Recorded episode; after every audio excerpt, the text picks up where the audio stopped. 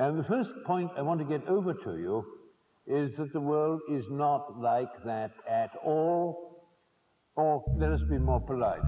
The world in which I live is not like that at all. Vous écoutez les débats de la recyclerie.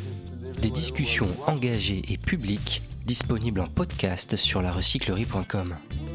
Située à Paris, la recyclerie est un tiers-lieu d'expérimentation éco-responsable qui propose quatre actions repenser, réduire, réparer et recycler, soit quatre étapes pour changer d'air en 2019 et aller vers un monde plus juste, plus durable. Proposée par Extinction Rébellion, cette conférence est l'occasion de faire un point sur la stratégie du mouvement militant à l'approche de son événement phare, la Rébellion internationale d'octobre. Bonsoir à toutes et tous. Donc ce soir, on est venu à, à trois membres d'Extinction Rébellion et on vient pour faire une conférence qui n'est pas facile à entendre. Alors merci déjà d'être venu, peut-être vous avez déjà lu le descriptif, etc. On va parler de pourquoi notre mode de société nous mène vers notre propre extinction. Et dans une deuxième partie, on va essayer de voir quels sont les moyens d'action qu'on peut essayer de mettre en œuvre pour y faire face, surtout de manière collective. Alors moi personnellement, j'ai rejoint Extinction Rebellion en janvier dernier. J'ai fait une formation d'ingénieur euh, généraliste où j'ai eu des tas d'informations sur euh, l'énergie, les dérèglements climatiques, etc. J'ai creusé par moi-même et je suis arrivé un peu euh, à ce constat qu'on va vous raconter sur les urgences climatiques, écologiques auxquelles on fait face. Et bah, au bout d'un moment, ça ne me suffisait pas d'aller en cours, d'imaginer un travail normal et j'ai eu envie de m'investir beaucoup plus. C'est pour ça que j'ai rejoint Extinction Rebellion. Bonsoir à tous. Donc, euh, moi, c'est Sophie XR sur la base. Euh, chez Extinction Rebellion depuis euh, à peu près trois mois maintenant. 25 ans de militantisme écologique en Allemagne et en France. je me suis investie au niveau de la politique et depuis bah, depuis que le mouvement a un peu débuté en Angleterre, bah, j'ai vu que c'était plutôt Extinction Rébellion qui répondait à mes exigences, qu'il fallait être dans l'action et pas dans la politique des, petits pas. Euh, ingénieur de formation, euh, maman de trois enfants, donc très sensible à tout ce qui nous, arrive en ce moment. Et, euh, voilà, et investi dans pas mal d'actions chez Extinction Rébellion depuis quelques semaines. Bonsoir, euh, mon pseudo c'est Reza sur euh, le forum euh, d'Extinction Rébellion. moi, je viens de, j'ai eu un fort investissement militant sur tout ce qui est justice sociale et climatique par le passé, que ce soit en France ou dans des pays dits en voie de développement. Et puis, je me suis un peu, j'étais un peu frustré, voire un peu découragé en regardant la quantité de temps et d'énergie qui était mis vraiment avec le cœur et les résultats concrets, jusqu'à ce que je euh, rencontre sur, euh, sur ma voie Extinction Rébellion et qui me paraît, à mon humble avis, aujourd'hui, la voie la plus cohérente et efficace pour euh, essayer de sauver ce qui est encore possible de sauver.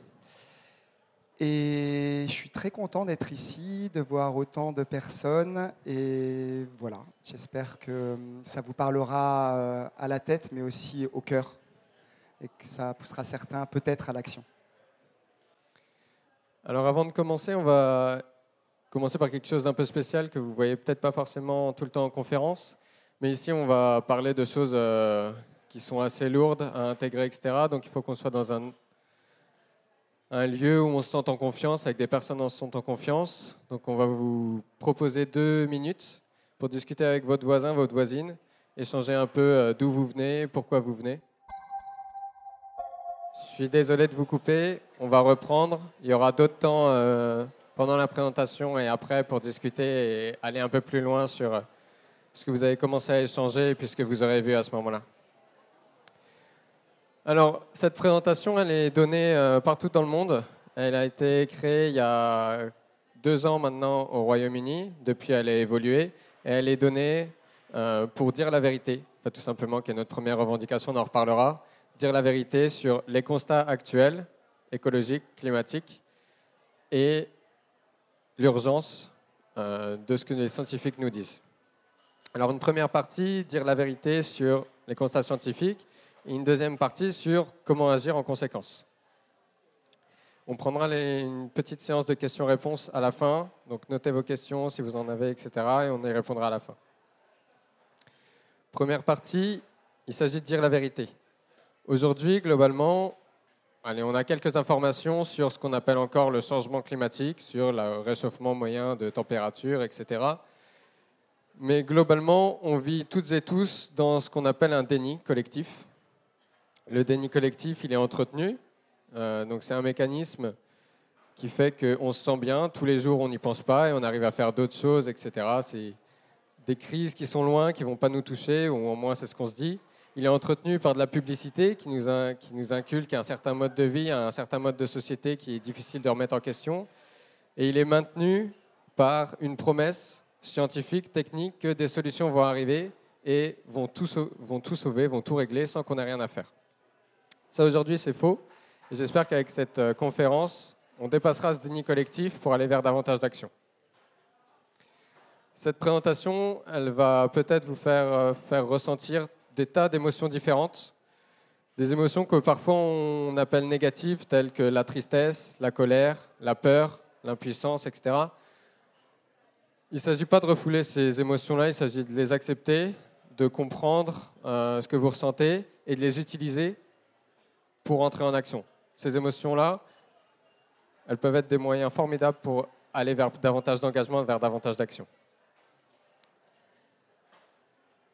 Alors parlons des crises climatiques et écologiques. On va commencer par euh, celle que vous, vous connaissez peut-être le mieux, qui est la crise climatique, parce que c'est celle dont on entend le plus parler.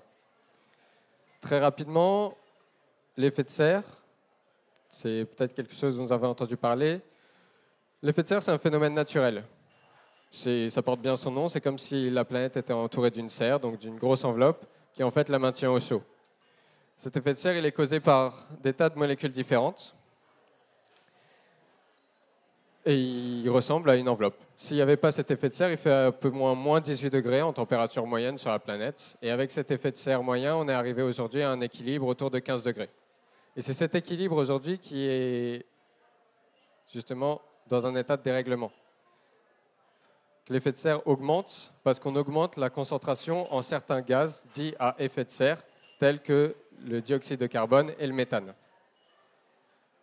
Il y a un organisme international qui a été créé euh, il y a maintenant 30 ans, qui s'appelle le GIEC, donc le groupe intergouvernemental sur l'évolution du climat, qui euh, tous les 3, 4, 5 ans établit des rapports qui fait un peu la synthèse, qui font la synthèse de euh, toutes les publications qui ont eu lieu à travers le monde sur le dérèglement climatique et l'évolution du climat.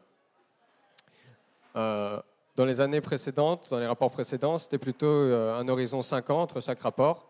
Là, comme tout s'accélère, eux aussi commencent à accélérer le nombre de rapports pour être euh, toujours un peu plus dans l'actualité. Donc ce GIEC, toute la communauté scientifique aujourd'hui en fait, nous dit que pour rester sous un maximum de 1,5 degré de réchauffement moyen, il faut atteindre la neutralité carbone en 2040. Ici, la courbe grise que vous voyez, c'était la courbe du rapport précédent de 2015 qui disait il suffit d'atteindre la neutralité carbone en 2050-2055. Là, le dernier rapport qui date de décembre 2018, en fait, ils, ont vu que non, non, il fallait, accélérer, qu'il fallait atteindre la neutralité carbone d'ici 2040. Vous avez peut-être vu passer récemment dans les journaux que le CNRS et Météo France ont refait des simulations qui nous amènent à plus 7 degrés vers la fin du siècle. Du coup, il ne serait pas étonnant que dans le prochain rapport du GIEC, cette barre elle soit encore déplacée et qu'ils nous disent non, non, il faut atteindre la neutralité carbone d'ici 2030 au niveau mondial. Aujourd'hui, où est-ce qu'on en est? On nous parle d'un seuil de 1,5 degré, potentiellement de 2 degrés. Aujourd'hui, en fait, on est déjà à 1,1 degré depuis l'ère industrielle. Donc, il ne s'agit pas de ne pas augmenter la, la température de 1,5 degré, il s'agit de ne pas la faire augmenter de 0,4 degré aujourd'hui ce qu'on remarque et ce qu'on verra encore euh, un peu plus tard, c'est que la température n'augmente pas de manière homogène et que les pôles se réchauffent davantage que le reste euh, de la planète. Alors, à quoi est due cette élévation de température? Elle est due je l'ai dit tout à l'heure, à une augmentation de la concentration en gaz à effet de serre dans l'atmosphère, en particulier du dioxyde de carbone. Ici, vous avez la concentration en dioxyde de carbone depuis euh, l'an zéro, on va dire, qui montre que cette concentration était à peu près constante jusque dans les années 1800, où on commence à utiliser du charbon pour faire tourner l'industrie, avec la machine à la vapeur et tout le début de l'ère industrielle. Depuis, ça n'a pas cessé d'augmenter. Le GIEC s'est créé en 1975 à peu près. Alerte dès cette date-là. Et pourtant, tout continue d'augmenter. Aujourd'hui, on est à 412. Alors ppm, ça ne va pas parler à grand monde, c'est partie par million, c'est-à-dire le nombre de molécules par million de molécules présentes dans l'air. Vous connaissez peut-être dans votre entourage, dans votre famille, des personnes qui pensent que... Euh, alors, il y en a moins qui pensent que les réchauffements climatiques n'existent pas, parce qu'on commence à en avoir des, des preuves assez euh, importantes dans notre vie quotidienne. Par contre, qui pensent que ce n'est pas dû à l'activité humaine, ça, il en reste encore. Ici, on vous représente les concentrations de dioxyde de carbone depuis les 400 000 dernières années. Alors, effectivement, il y a ce qu'on appelle un cycle naturel du carbone qui se divise entre des aires euh, interglaciaires, des aires glaciaires, ce qui fait une variation naturelle de la concentration en dioxyde de carbone dans l'air. Sur des temps euh, bien plus longs, une euh, c'est à peu près 100 000 ans, et l'augmentation de la concentration se fait sur des dizaines de milliers d'années. Aujourd'hui, là, on est sur une augmentation qui dépasse le cycle du carbone, parce qu'on est en train de relarguer du carbone qui n'a jamais été en dehors, de la, en dehors de la croûte terrestre. Et ça se fait sur un temps beaucoup plus court. On l'a vu sur 200 ans là en fait, c'est cette accélération et, le, fait que ce soit très rapide qui, est en train de causer notre extinction parce que le vivant n'a pas le temps de s'adapter à des bouleversements aussi brusques. Donc on, le voyait sur l'image tout à l'heure, le pôle, enfin les pôles, se réchauffent bien plus vite que le reste de la planète. Donc quand on parle de température moyenne, on fait une moyenne de toutes ces températures-là, on arrive à 1,1 degré aujourd'hui, mais parce que globalement, les océans se réchauffent très peu. Les océans, ça a une capacité thermique très, très importante, et du coup, ça absorbe très bien la chaleur, les pôles un petit peu moins. Et du coup, il fait déjà parfois plus 2, voire plus 3 degrés au pôle. Et on va voir que c'est important, parce que c'est en train de, d'enclencher ce qu'on appelle des boucles de rétroaction positives. Alors des boucles de rétroaction positives, on les appelle positives, non pas parce qu'elles ont un effet bénéfique, mais parce qu'elles se renforcent. C'est-à-dire qu'elles s'additionnent l'une sur les autres. Là-dedans, on en a deux qui sont assez importantes. On a le méthane, qui est bloqué en fait dans des couches de sol gelées. Ce sol, il est en train de, de dégeler globalement. Donc c'est ce qu'on appelle le permafrost ou le pergélisol. Et tout le méthane qui est contenu à l'intérieur, il est en train de se relarguer.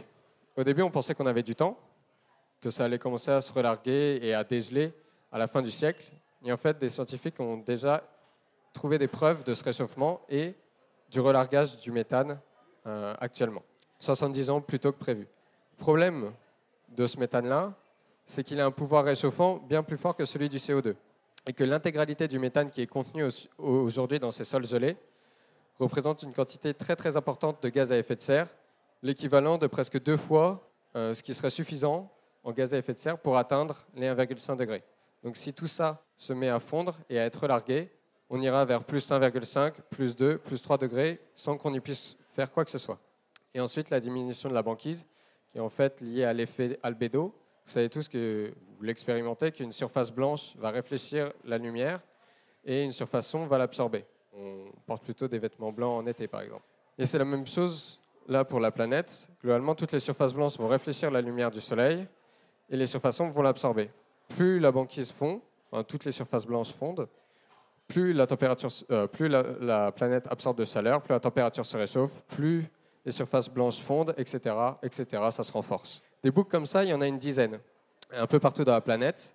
Les scientifiques ont essayé d'estimer un peu les seuils de température à partir du moment où ces boucles vont s'enclencher et devenir incontrôlables. Donc ça commence à partir de 1 degré, il y en a d'autres qui commencent à partir de 3 degrés d'augmentation moyenne des températures. Le permafrost, on pensait qu'on était très large, il a déjà commencé à fondre. Et le problème, c'est que dès qu'on va commencer à enclencher ces boucles-là, comme elles ont un effet euh, amplificateur, bah, les boucles à 1 degré vont enclencher les boucles à 3 degrés, qui vont enclencher les boucles à 5 degrés, jusqu'à nous mener vers un chaos climatique. Les conséquences générales, on les connaît. On les connaît, mais on a du mal à se les représenter. Ça va de l'accélération de la montée du niveau des mers, une intensification du cycle de l'eau qui va intensifier tous les épisodes cycloniques, les tempêtes, mais aussi les sécheresses, des morts en raison de la chaleur, ne serait-ce que par la chaleur, des famines, des migrations de masse et des guerres. Ça, ce sont des choses qui ont déjà commencé. En Inde, il y a déjà une pénurie d'eau. L'Inde est en train de militariser ses frontières parce que le Bangladesh, qui est un des pays dont le niveau, des terres est le plus bas, va être submergé dans une grande partie. Et donc, l'Inde se prévoit déjà à ne pas accueillir les réfugiés climatiques du Bangladesh et est en train de militariser sa frontière. On nous parle de 1,5, 2 degrés, mais il y a des grandes chances qu'on arrive jusqu'à plus 4 degrés. Il y a des simulations qui ont été faites sur la planète à plus 4 degrés. Et ici, vous avez un graphique qui représente en fait les jours de chaleur mortelle. Donc, c'est des jours où il fait plus de 55 degrés et où l'humain ne peut pas respirer, ne peut pas survivre sous des températures euh, comme celle-là. En rouge, enfin en couleur, vous avez le nombre de jours dans une année dans lequel on atteint des températures mortelles, si la planète était à une température moyenne de plus 4 degrés. Vous voyez tout l'équateur qui est en fait inhabitable, parce qu'il y a l'intégralité de l'année qui est passée sous une chaleur mortelle. Alors là, on pourrait se dire que l'Europe va plutôt bien se débrouiller, il ne va pas connaître euh, un si gros cataclysme. Mais en fait, Météo France est aussi en train de réaliser ces mêmes simulations à l'échelle de la France et imagine des records possibles pour 2050, c'est pas si loin que ça, qui euh, nous amènent à peu près au même nombre de températures. Donc, on peut avoir des journées, selon Météo France, à 54, 51 et même 55 degrés d'ici 2050. Cette partie climat, en fait, elle est, on nous en parle, on nous en parle comme un changement climatique. On ne nous en parle pas comme un véritable dérèglement, alors c'est ce qu'il est. Et j'espère qu'on arrivera à éviter qu'on nous en parle comme d'un chaos climatique qui est devenu incontrôlable. Aujourd'hui, les meilleurs scientifiques, ici euh, le professeur Joachim Schalund, qui est conseiller de l'Union européenne et des grands dirigeants de l'Europe, a dit que le dérèglement climatique était aujourd'hui à un point de non-retour et que la survie même de notre civilisation était à risque. Il y a quelques années, on ne faisait pas ce genre de déclaration. Donc on va passer à notre euh, deuxième partie de la première partie, crise climatique et écologique. Donc euh, on a tous une empreinte écologique et euh, bah, je vais en fait faire un rapprochement avec notre compte bancaire. On a tous, voilà, on sait combien on peut emprunter. Et euh, la situation actuellement euh, au niveau de notre empreinte écologique est dramatique. Voilà le nombre de planètes que chaque pays consomme. Donc on a euh, par exemple la France, on en est à trois planètes, le Royaume-Uni trois planètes, l'Australie cinq, les États-Unis quatre et demi. Donc c'est vraiment, c'est vraiment dramatique. Donc l'Inde, on est un peu moins d'une planète.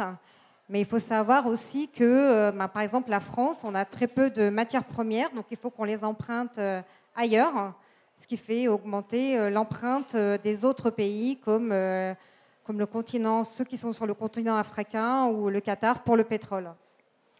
Donc un sujet d'actualité très présent cet été, la déforestation, avec tout ce qui s'est passé pour la forêt amazonienne, mais pas seulement. On a eu aussi des catastrophes en Afrique pour, euh, un, exemple qui est très euh, marquant pour vous tous. C'est euh, un, un, terrain de foot, c'est quand même pas petit.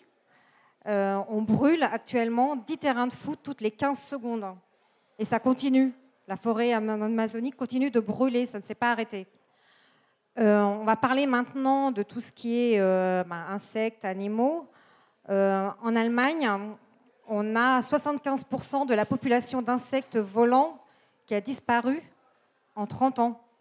Donc on est tout à fait d'accord qu'il y a des animaux enfin, voilà, qui disparaissent euh, tous les ans, ça fait partie du cycle de la vie, mais là on atteint vraiment des, quotas qui sont euh, très inquiétants. En France, mort de 30% de la quantité d'oiseaux en 30 ans. Alors vous qui êtes à Paris, vous l'avez peut-être remarqué, les moineaux ont pratiquement euh, disparu de notre, de notre vie. Euh, on était avant, il y avait, on voyait, il y avait des, pigeons un peu partout et des moineaux. Bah, les moineaux, bah, on n'en voit pas beaucoup. Donc, nous sommes en train de détruire la vie sur Terre. Euh, il y a 10 000 ans, on avait 99% d'animaux sauvages et 1% d'humains. La situation aujourd'hui, en 2019, c'est 60% de bétail, 36% d'humains et seulement 4% d'animaux sauvages. Donc tous les films que l'on présente à nos enfants de Walt Disney avec les petits animaux, etc., des animaux sauvages, ben, ça ne représente absolument pas la réalité actuelle. La réalité, ben, c'est que on a des vaches, des vaches, des cochons, des cochons, des humains, mais les animaux sauvages, ben, bientôt il n'y en aura plus si on continue comme ça. Donc l'extinction du vivant, notre extinction. Euh, je ne sais pas si vous faites partie de ceux qui se baladent en forêt avec, euh, ben voilà, avec votre conjoint, avec votre famille. Il faut faire vraiment très attention à tout ce qui nous entoure. Quand on marche sur un petit chemin, ce sont des milliers et des milliers d'êtres vivants qui sont sous nos, sous nos pieds. Et ceux-là, ben, s'ils disparaissent, eh bien nous, on va disparaître également. Donc ils sont, euh, ils sont porteurs. on a par exemple l'abeille qui est là pour la pollinisation, mais c'est pas seulement ça. On a aussi tout l'humus qui se crée. Et euh, toute notre vie dépend de ces insectes, même si on, enfin, de, ces, de ces êtres vivants que l'on ne voit pas forcément à l'œil nu. Que se passera-t-il si on ne fait rien? Alors, euh, comme l'a dit Greg tout à l'heure, on a eu des exemples de famine dans le passé qui ont été, été très très frappants. Donc voilà, ça peut conduire à euh, bah, du cannibalisme, enfin des choses comme ça qui sont très très très horribles. Donc euh, on l'a dit tout à l'heure, euh, bah, vous allez peut-être avoir maintenant des, sentiments de, frustration, de tristesse, de colère.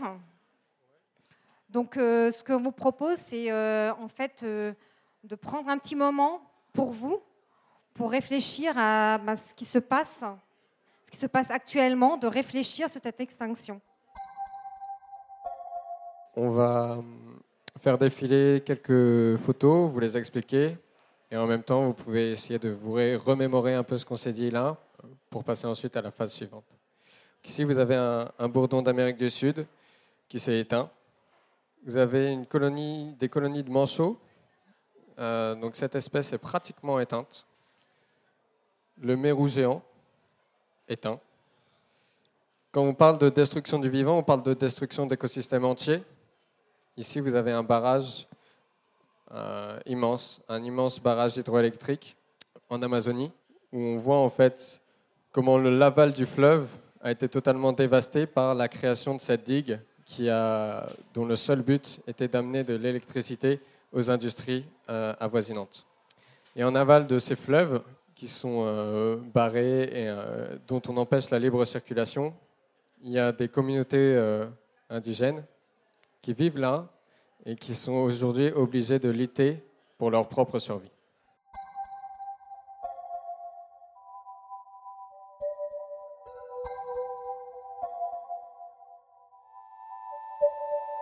Le temps joue en notre défaveur, nous dit Extinction Rébellion. Ainsi prend sens le symbole du sablier, devenu l'emblème du mouvement rebelle. On va passer à la partie 2 de notre euh, exposé, dire la vérité, les réponses. Alors, nos politiques, qu'ont-ils fait? Le gouvernement doit agir, mais ne, mais ne le fait pas à la hauteur de l'enjeu. L'action nationale et internationale face au changement climatique est largement insuffisante pour contenir le réchauffement planétaire à 1,5 ou 2 degrés max. Les engagements pris jusqu'ici dans le cadre de l'accord de Paris et de la première stratégie nationale bas carbone de la France adaptée en 2015 sont plus qu'insuffisants. Si des actions supplémentaires ne sont pas rapidement mises en œuvre, le rythme du réchauffement climatique pourrait s'accélérer. En deux, le légal, bah, ce n'est pas nouveau. La justice française est très très lente. Donc est-ce vraiment euh, quelque chose qui pourrait nous apporter euh, du positif? Je ne pense pas. En numéro 3, les campagnes traditionnelles, l'activisme professionnel, les marches, les pétitions, peut-être certains d'entre vous en ont fait. Alors au niveau local, c'est très bien, mais comme on vous l'a expliqué tout à l'heure, les enjeux sont vraiment internationaux. Donc ça ne suffit pas du côté de l'ampleur du problème de la crise écologique actuelle. Sensibiliser, les individus, alors c'est très d'actualité, on rejette un peu la, responsabilité sur les personnes, sur les individus. Alors les gestes perso, ben, on en fait tous. Moi par exemple, ben, j'ai pas de frigo, j'ai pas de lave-vaisselle, j'ai pas de, pas de, machine à laver. Alors on peut acheter en vrac par exemple, mais il faut bien savoir que cela représente 20% des efforts à fournir. Alors c'est déjà un super, euh, un super geste, mais ça ne suffit pas. L'action collective doit suivre 60%. Pour que l'empreinte carbone des Français diminue, les entreprises et l'État doivent donc aussi se transformer en profondeur. En tant que spécialiste du climat, on me demande souvent de parler d'espoir. On me dit, le dérèglement climatique n'est pas joyeux. Raconte-nous une histoire heureuse. Donne-nous de l'espoir. Le problème est, je n'en ai pas. Ça, c'est le docteur Kate Marvel hein, qui avait eu ce petit discours. hein, et je pense que c'est vraiment euh, très parlant. Nous n'avons pas besoin d'espoir, nous avons besoin de courage. Les informations de cette présentation, comme on vous l'a toujours dit tout à l'heure, bah, ont peut-être fait ressentir de la tristesse, de la colère. Peut-être certains d'entre vous restent dans le déni, sont choqués, ont besoin d'être apaisés. Assumer sa peur, le sentiment d'impuissance. Alors, c'est un sentiment qu'on a tous traversé ici. Euh, la peur, pardon, tout d'abord. Évidemment, la colère, le doute. Qu'est-ce que moi je peux faire en tant qu'individu? Et euh, est-ce que moi je suis capable de faire quelque chose? Le sentiment d'impuissance face à cette euh, catastrophe climatique que l'on traverse. Est-ce que moi, en tant qu'individu, je peux agir? Imaginons que la population actuelle se répartisse comme ceci. Donc, dans l'axe des ordonnées, le, le nombre de personnes. Là, ici, le niveau d'engagement et de mobilisation, c'est actuellement ce que l'on a, c'est-à-dire que on a à peu près, euh, voilà, au milieu, une partie de personnes qui décident de se mobiliser. Si on vous fait peur, si on vous dit attention, on vous donne la vérité, on vous dit ce qui se passe actuellement, est-ce que c'est un frein? Est-ce que ces personnes qui se mobilisaient vont finalement dire ben, Moi, je vais profiter de la vie, quoi. On va bientôt mourir. Ben, pourquoi je devrais faire quelque chose? Et en fait, ben, ce n'est pas le cas. On l'a vu chez nous, chez Extinction Rébellion. En fait, il y a une partie des personnes qui étaient déjà mobilisées, qui ont décidé de faire plus, d'agir, de se rebeller. Et c'est ce que l'on espère en fait avec vous, c'est vous, en fait, vous, vous convaincre que nous tous, nous pouvons agir ensemble. Donc voilà, c'est l'espoir.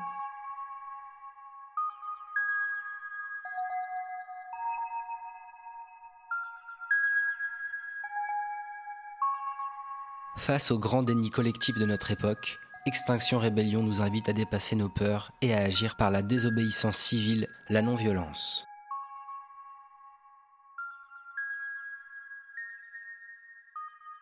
Ici, vous avez la Déclaration des droits de, l'humain de 1793, article 35. Quand le gouvernement viole les droits du peuple, l'insurrection est, pour le peuple et pour chaque portion du peuple, le plus sacré des droits et le plus indispensable des devoirs. C'est très pompeux, mais ça permet de nous rappeler une chose, c'est que là, en fait, le système dans lequel on est, les multinationales, sont en train, en fait, de violer un droit fondamental, euh, un de nos droits fondamentaux, qui est le droit à la vie, tout simplement, de la nôtre et de celle des générations euh, futures ou qui viennent de naître. Donc, dans ce cas-là, il est de notre droit et donc aussi devoir de nous rebeller des choses qui nous poussent à nous rebeller dans Extinction Rebellion, dans les membres, il y en a, il y en a beaucoup. Tout le monde vient avec une sensibilité et, et une volonté différente. Ici, on vous présente quelques portraits de rebelles qu'on a filmés le jour de déclaration en rébellion en mars dernier. Je me rebelle car jusqu'à il y a peu de temps, j'avais encore espoir. Je pensais qu'on allait s'en sortir, je pensais qu'il y avait plein de solutions qui étaient dans l'air et qui allaient se mettre en place. Et puis j'ai compris que c'était grave, que la situation était grave, que de plus en plus euh, la biodiversité se meurt, qu'on se focalise beaucoup trop sur le climat. Pourquoi je me rebelle? Tout simplement parce qu'à 50 ans, j'ai pas envie de dire à des jeunes gens qui ont mon âge actuellement, donc 20 ans, qu'ils vont mourir. Et je me rebelle parce que je ne veux pas du chaos climatique qui arrive Si ça continue comme ça, ne serait-ce que 10-15 ans, euh, on remet en question de manière très très très très très sérieuse l'habitabilité de la planète, non seulement pour tes enfants, tes petits-enfants, mais aussi pour tout le reste du vivant. Je n'ai pas envie de voir en fait des millions, des milliards de personnes mourir à cause du réchauffement, d'une catastrophe écologique. Je crois que face à la radicalité de notre temps, l'urgence climatique, il faut agir de manière plus radicale. J'ai décidé de me rebeller parce que j'ai trouvé un espace dans lequel je pouvais articuler l'urgence écologique et le problème décolonial en même temps. Je me dis qu'il vaut mieux agir plutôt que de rester passif, puisque pour moi la passivité est une, un des pires crimes contre l'humanité. J'ai décidé de me rebeller pour arrêter de subir. Je me rebelle parce que je ne veux pas me regarder en face en me disant je n'ai rien essayé pour éviter cela. La désobéissance civile est le moyen réel de montrer euh, à la société civile, aux dirigeants, que nous voulons une autre alternative plus durable où le vivant est préservé. Je pense qu'il est temps de se rebeller parce que quand l'espoir euh, meurt, il est temps de, de commencer l'action. Donc au bout d'un moment, il va falloir arrêter les conneries et réagir. Alors, rébellion. Alors Extinction Rebellion a choisi une rébellion et une stratégie qui passe par de la désobéissance civile et en particulier de l'action directe non violente. L'action directe non violente, elle a trois grands principes. Le premier, qui est fondamental, qui est celui de perturbation. C'est de perturber un lieu, une activité économique, mais aussi le quotidien, notre quotidien, pour nous rappeler en fait que bah, le quotidien qu'on vit là, il est très sympa, mais il nous enferme dans un déni collectif. Et donc, il faut de temps en temps voilà, créer des événements qui nous sortent de ça et qui nous rappellent que, ah oui, on est toujours dans, un, dans une situation d'urgence. Les deux autres piliers de l'action directe non violente, plus globalement de la désobéissance civile, ça va être une notion de respect, de respect envers les personnes qu'on va perturber, de respect en fonction des personnes qui vont venir euh, réprimer nos actions, et puis globalement de respect aussi entre nous, de créer des espaces inclusifs dans lesquels on n'est pas tous d'accord, mais on se rassemble autour d'actions et on est capable de parler, de communiquer et de créer une société un peu différente. Et le troisième, qui est une notion de sacrifice, qui est en fait globalement un pilier essentiel pour être entendu. Parce qu'en allant au marché euh, bah, tranquillement le samedi au soleil, bon, c'est un peu moins tranquille maintenant d'aller marcher, on n'envoie pas un message dans lequel notre vie est en jeu et dans lequel on se bat pour notre survie et la survie de l'humanité. On va aller vers des grèves, on va perdre de l'argent. Les personnes en grève vont perdre de l'argent. Là, on va aller vers des actions de désobéissance civile. Dans l'illégalité, on va se mettre dans des situations où on peut aller en garde à vue, on peut aller en prison. C'est ça ce côté sacrifice. Et l'objectif de ces actions, de cette stratégie, c'est de créer une mobilisation de masse pour atteindre suffisamment de personnes pour imposer un réel rapport de force aux dirigeants du, gouvernement, des dirigeants politiques ou des dirigeants économiques, pour leur dire non, ce monde-là, on ne veut pas, on veut en créer un nouveau, plus juste, plus durable. La stratégie globale d'extinction rébellion, elle est baptisée la stratégie de l'escalade. Elle n'est pas juste liée à l'extinction rébellion. Elle se décompose en trois phases très importantes. La première qui est recruter, ou on pourrait dire plutôt sensibiliser, informer. C'est un peu ce qu'on fait euh, là ce soir. Dire la vérité, faire passer le message de l'urgence auprès des gens. Ensuite, construire. Donc, dans la partie recruter, il y a aussi beaucoup d'actions symboliques dont on va reparler, qui nous amènent en fait à nous connaître pour passer à une phase de construction, construction du mouvement, euh, d'une communauté et aussi de projets alternatifs.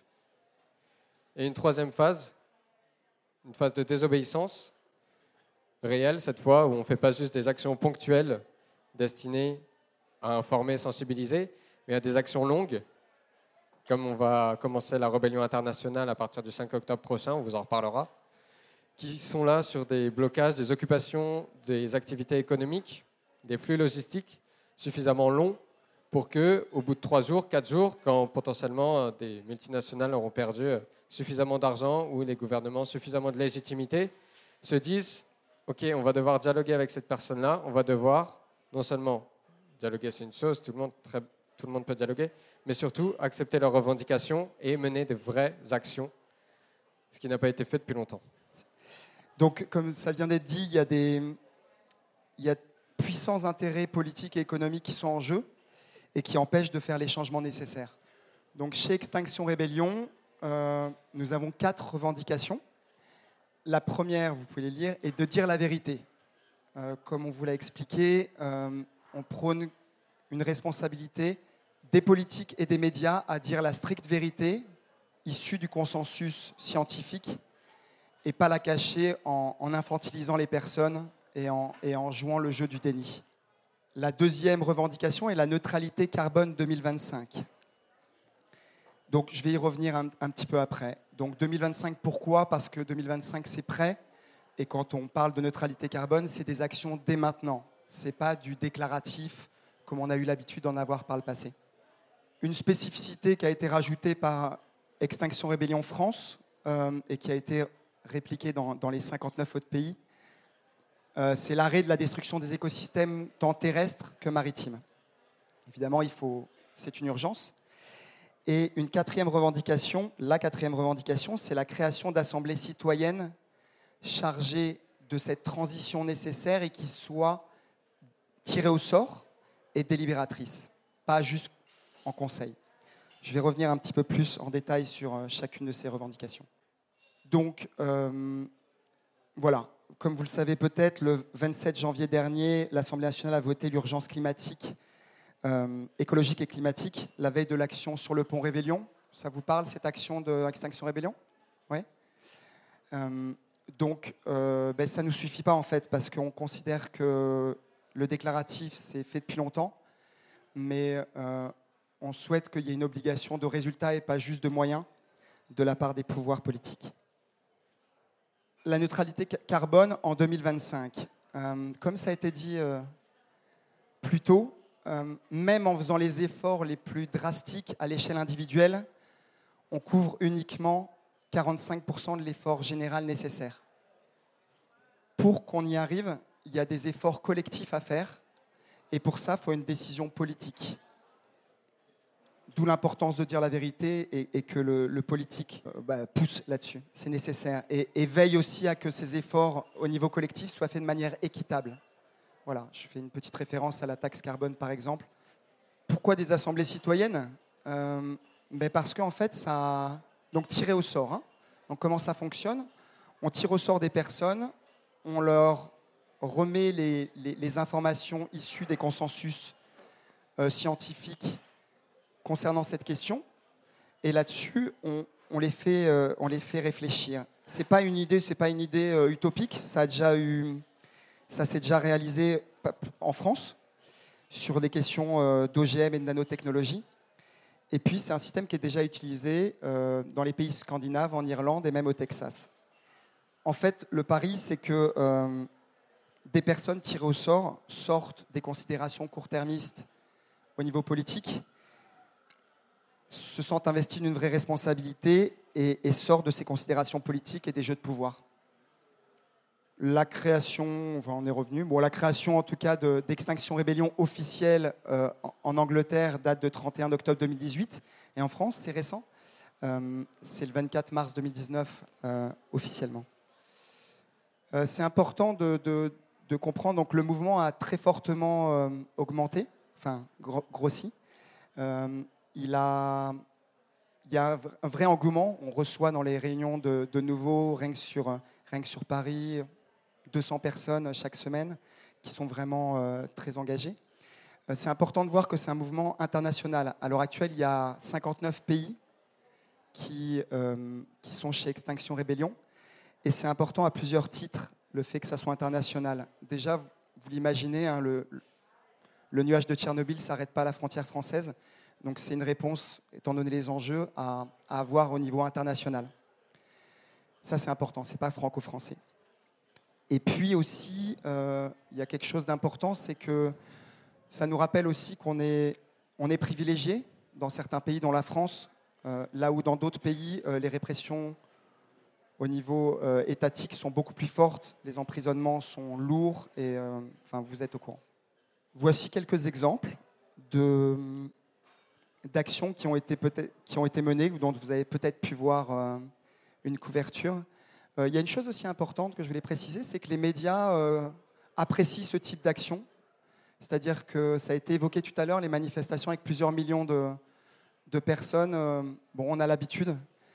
Quand il y a quelque chose de beau, d'artistique, avec finalement peu de personnes, avec une bonne préparation, ben, c'est relayé.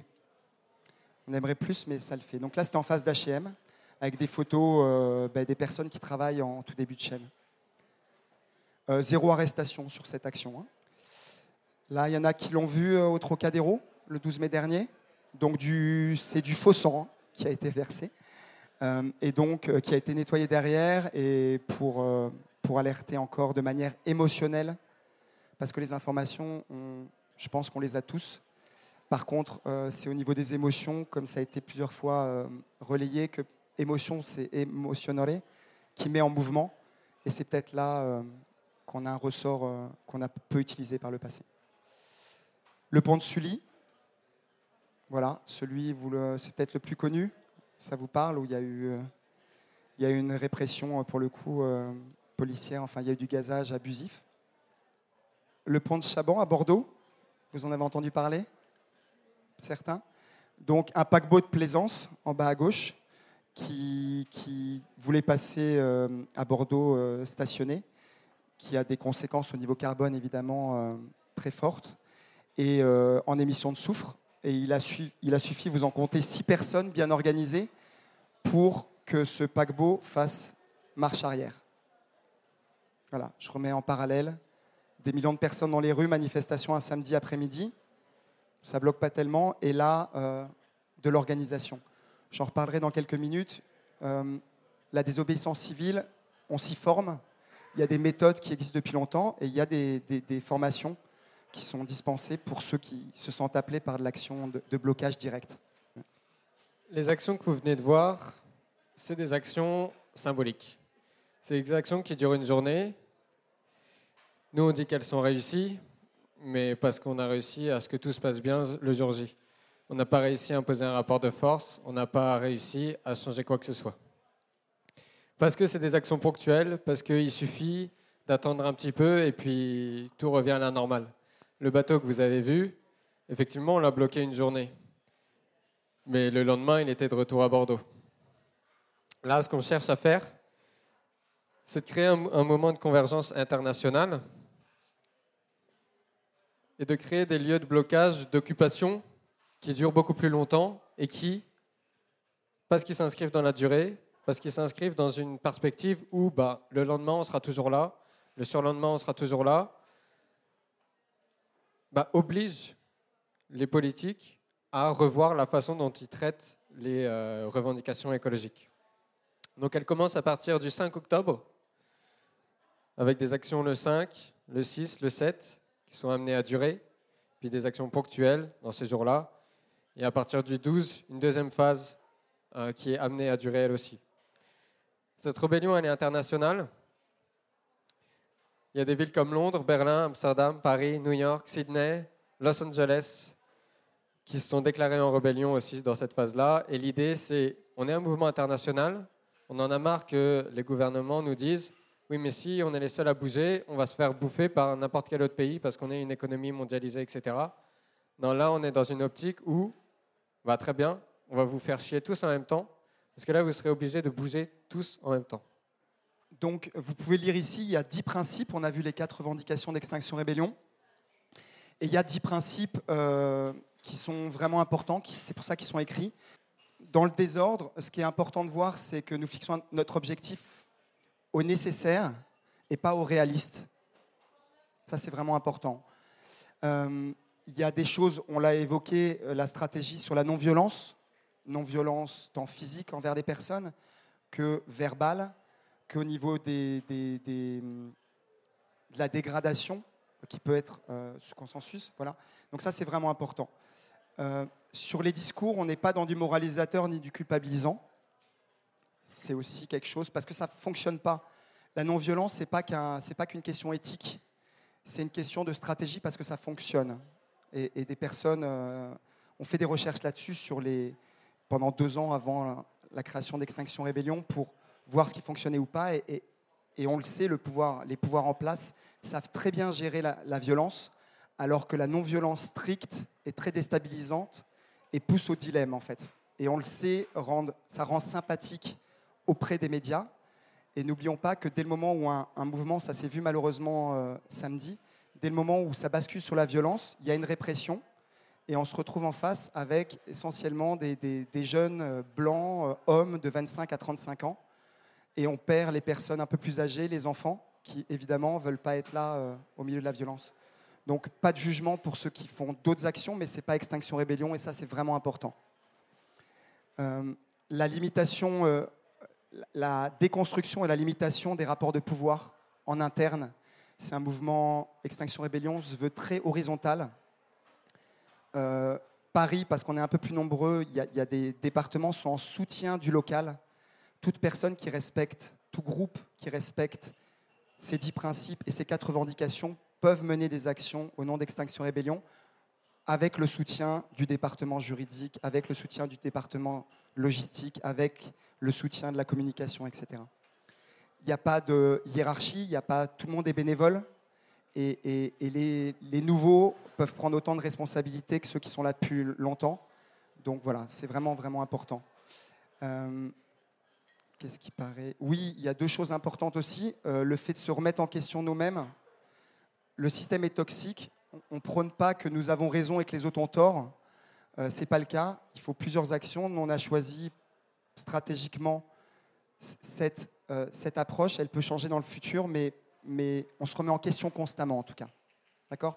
On n'est pas dépositaire d'une vérité. Et la plupart des personnes chez Extinction Rébellion ont d'ailleurs double casquette. D'accord? C'est pas quand on vient chez Extinction Rébellion, on quitte pas son, son- son militantisme dans d'autres choses, ça donne même une richesse. Euh, bon, voilà. Et si quelque chose qui est très atypique, moi, qui m'a manqué par le passé dans mon, en- dans mon militantisme, c'est euh, la culture régénératrice. Euh, un des problèmes, peut-être, euh, pourquoi on en est arrivé là sur cette terre, c'est peut-être à cause de cette industrie extractive qui retire du sol toutes les richesses et qui ne remettent pas. Ben là, il y a une vraie réflexion et des vraies actions pour voir si on ne fait pas ça déjà avec nous-mêmes. Est-ce qu'on respecte, est-ce qu'on prend du temps pour se régénérer? Est-ce qu'on est en surchauffe constamment? Et donc, euh, des personnes qui sont attirées par ça ont créé une thématique qui vienne en soutien de l'écoute empathique. Euh, voilà. Donc c'est très important et puis que les actions soient aussi joyeuses. Euh, le problème est vraiment compliqué, mais, mais l'idée c'est de le faire aussi avec de l'enthousiasme. Euh, pourquoi nous joindre? Euh, ben Parce qu'on a besoin, comme vous l'avez compris, d'une action avec du monde. La désobéissance civile doit être massive pour pouvoir bloquer des capitales comme elles ont été nommées. Euh, parce que ça touche à l'économique et c'est à ce moment-là que, quand on touche à l'économique, que des, que des réactions politiques peuvent être euh, rapides. Et puis aussi parce que par rapport à toutes ces émotions qu'on peut considérer comme négatives, la peur, le sentiment d'impuissance, euh, la honte parfois, toutes ces choses-là, la tristesse, ben, le fait d'être en action, moi je le sens, aux côtés de personnes qui sont aussi en action, ben, ça fait du bien. Ça fait du bien. Même si on n'y arrive pas, à la fin, on n'est pas sûr d'y arriver, ben, le fait d'être en action, euh, c'est sa petite part de colibri. On vous a évoqué, euh, là il y a un événement euh, à partir du 5 octobre, donc la Rio, Rébellion internationale d'octobre. Une 5, une action, le 6 c'est un week-end, l'inauguration, et le 7, les blocages dans toutes les villes dont vous avez entendu parler. Il y a un point important, oui les bloqueurs sont, sous les, sont mis en avant parce que c'est ce qu'on voit, mais sachez que sur un bloqueur, il y a entre 6 et 10 personnes qui travaillent et qui font un petit travail dans l'ombre. Euh, et donc, c'est à vous de considérer quel est votre curseur euh, au niveau du temps que vous avez euh, de disponible, au niveau de ce qui vous, vos compétences, au niveau de ce qui vous met en joie aussi. Et, donc, euh, ben, un bloqueur, euh, qu'est-ce qu'il faut? Il faut, voilà, on a des besoins de simplement partager sur les réseaux sociaux. Euh, on a besoin de gens qui réécrivent des chansons qui vont être, qui vont être chantées lors des, blocages. On a besoin de gens qui chantent de, manière privilégiée mal. C'est plus sympa dans les chorales, c'est plus drôle. On a besoin de fonds. On- vous pouvez organiser ici et vous pouvez aller voir Mike qui est là-bas. Ou, voilà. On a besoin de gens qui relaient cette, cette conférence pour, euh, pour sensibiliser les personnes euh, aux enjeux actuels. Euh, on a besoin de gens qui continuent à faire des recherches scientifiques, une veille scientifique. Et bien sûr, d'échanger et de répandre de l'amour.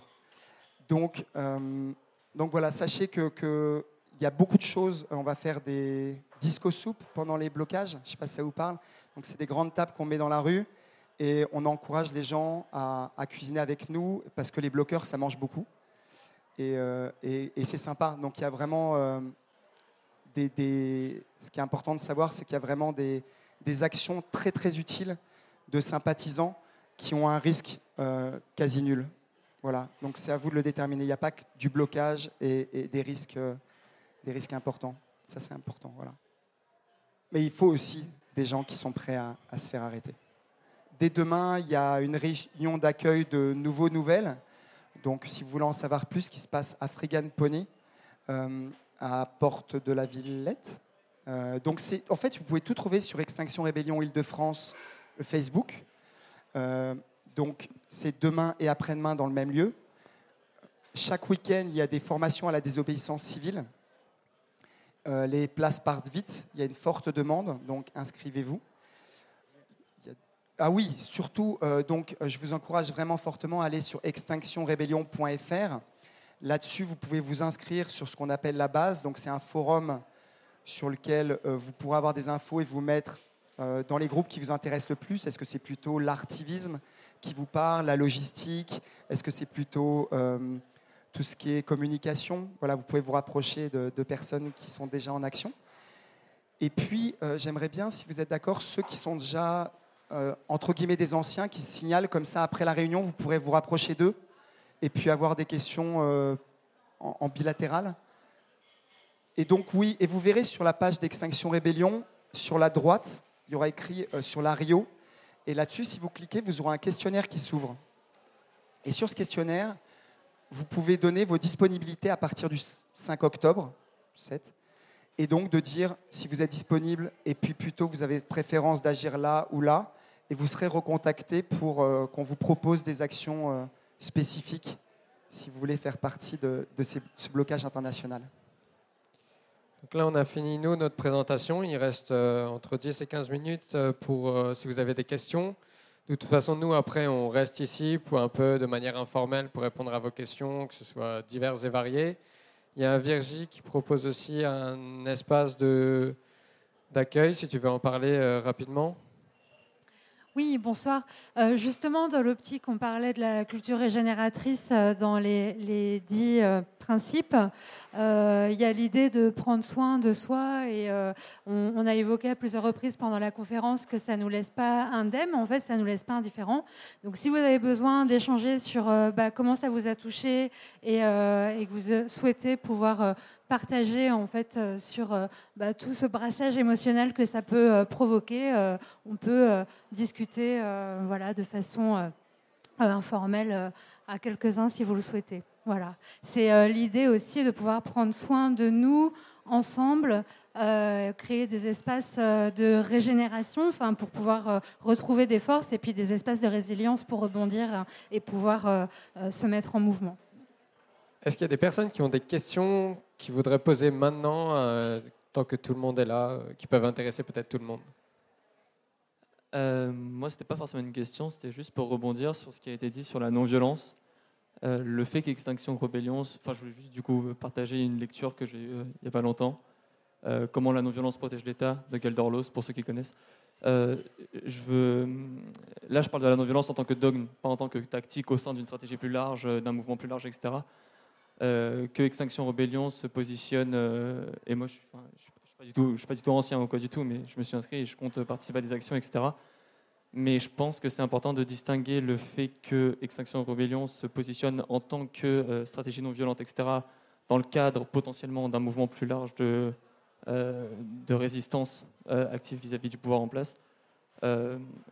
parce que c'est une des manières d'arriver à une fin mais enfin, il faut garder en tête que la non-violence à elle seule, elle arrive rarement à, euh, à ses fins, en fait, et que notamment certains mouvements euh, qui sont considérés comme des exemples de la non-violence, comme ça peut être le cas du mouvement des droits civils aux États-Unis ou de Gandhi, n'étaient pas des mouvements non violents, ils étaient des mouvements en partie non violents. Et en fait, c'est souvent à travers une diversité des tactiques et des, enfin, avec une stratégie commune et une diversité des tactiques, stratégie commune ou pas d'ailleurs, hein, mais qu'on arrive à, une, euh, à, des succès et à des réussites concrètes. Et je pense que c'est important de, de distinguer ça et pas juste de comment dire, tolérer d'autres actions qui pourraient être de l'ordre du sabotage ou autre. mais enfin pas juste de dire ok ça existe et on va pas les critiquer, mais aussi de dire qu'en fait c'est nécessaire pour arriver à des fins et se replacer en tant que population relativement en France. et je parle surtout pour enfin à Paris, etc., relativement privilégiés par rapport à des populations qui n'ont pas d'autre choix que de répondre par la violence à des, à des situations extrêmement plus violentes que ce que nous on peut avoir à vivre, alors que c'est déjà très violent euh, sur plein de plans. Voilà, c'était juste pour dire ça. J'ai rien à rajouter personnellement, moi. Est-ce que quelqu'un ou quelqu'une a des questions? Ou des remarques à faire euh, plus générales? Euh, Moi, j'ai une question. Euh, comment vous faites euh, en tant qu'activiste et personnes qui doivent aussi euh, gagner de l'argent à faire la part des choses entre qu'est-ce que vous décidez de faire pour gagner de l'argent dans le système et qu'est-ce que vous décidez de faire comme activiste et comment concilier les deux pour que ce soit pas bah, un choix ou comme ça difficile à faire? Alors en fait, ça c'est un choix tout à fait personnel. Donc euh, il y a certains d'entre nous qui ont tout simplement démissionné parce qu'il n'y avait pas du tout de corrélation entre leur boulot et euh, les actions d'extinction de, rébellion. Il y en a d'autres qui continuent complètement leur activité professionnelle à côté, qui essayent de faire la part des choses, de dire ben voilà, j'ai besoin d'argent pour payer mon loyer, pour, euh, pour payer toutes mes charges, mais à côté, j'essaye de faire changer les choses. Donc c'est vraiment une décision euh, qui appartient à, chaque individu et on, vraiment on, réagit en notre âme et conscience. Voilà. je me permettrais de rajouter quelque chose parce que c'est quelque chose qu'on est en train aujourd'hui de, de vivre en se disant, bah, effectivement, il y a de plus en plus de personnes qui se demandent s'il faut démissionner, s'ils doivent quitter leur travail, etc. Et du coup, qui n'ont pas les moyens financiers de le faire. Donc on est en train, je parlais de la construction, de la phase de construction, d'essayer de monter des, bases arrières un peu pour s'entraider les uns les autres et pour que certaines personnes puissent effectivement changer de vie de manière la plus simple euh, possible. Mais ce n'est pas évident. Euh, oui, simplement au début, sur les, premières slides, vous, vous parliez de l'espoir. Et puis bon, bah, c'est vrai qu'en ce moment, on voit nos forêts brûler, on voit les océans vides. Parfois, on a, on se demande si ça vaut encore la peine d'en avoir. Et je voulais juste dire que, en fin de compte, tant qu'il y aura quelque chose qui bougera, qui poussera encore, je pense que ça vaudra la peine d'être là et de faire son mieux pour que ça continue. Donc même si on va sûrement encore perdre pas mal de batailles, je pense qu'il faut être là et continuer et qu'on a que ça à faire de toute façon. Enfin, en plus, ça rend heureux alors. Alors, euh, moi, je voulais simplement répondre, c'est pas du tout pour te convaincre, mais par rapport à la non-violence, parce qu'on ne l'a pas euh, creusé non plus tout à l'heure, mais euh, on n'a pas le temps de tout dire.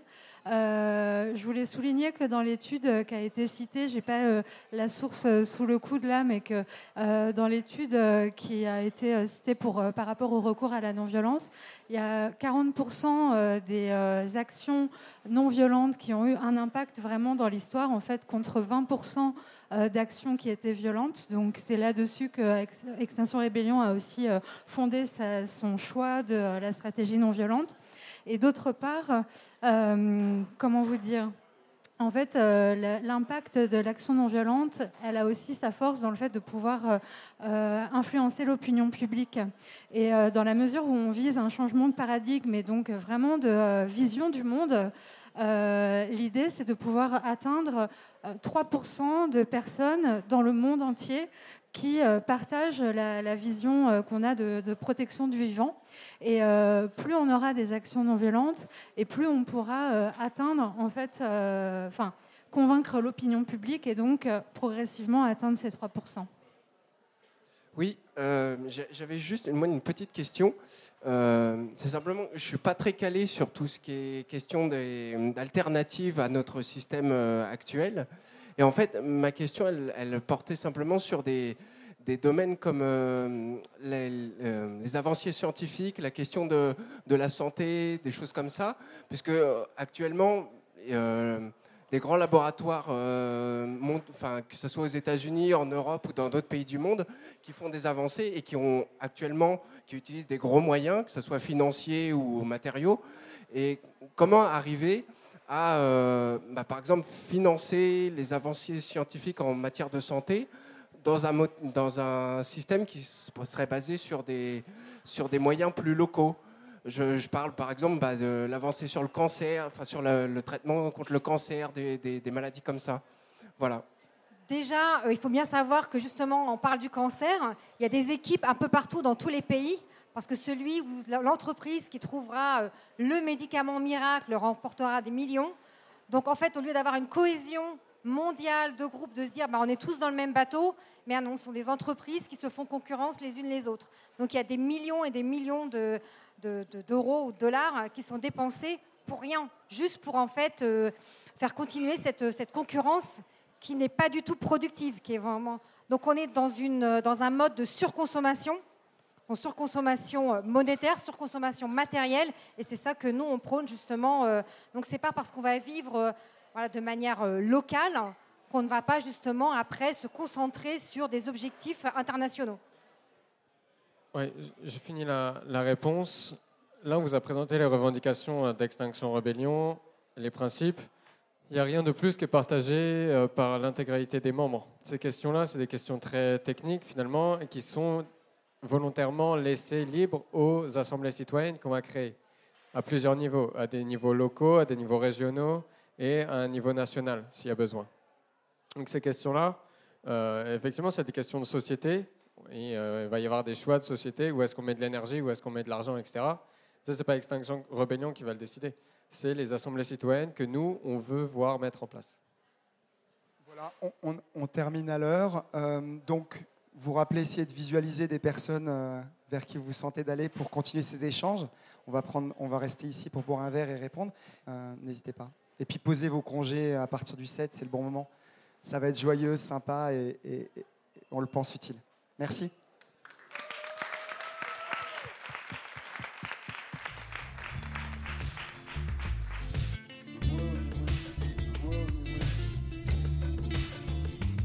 Merci d'avoir prêté une oreille attentive à cette discussion. Tous nos débats sont disponibles en podcast sur larecyclerie.com. Vous pouvez également suivre nos activités sur Facebook, Instagram ou encore mieux, venir échanger avec nous à la recyclerie au 83 boulevard Ornano à Paris, métro porte de Clignancourt.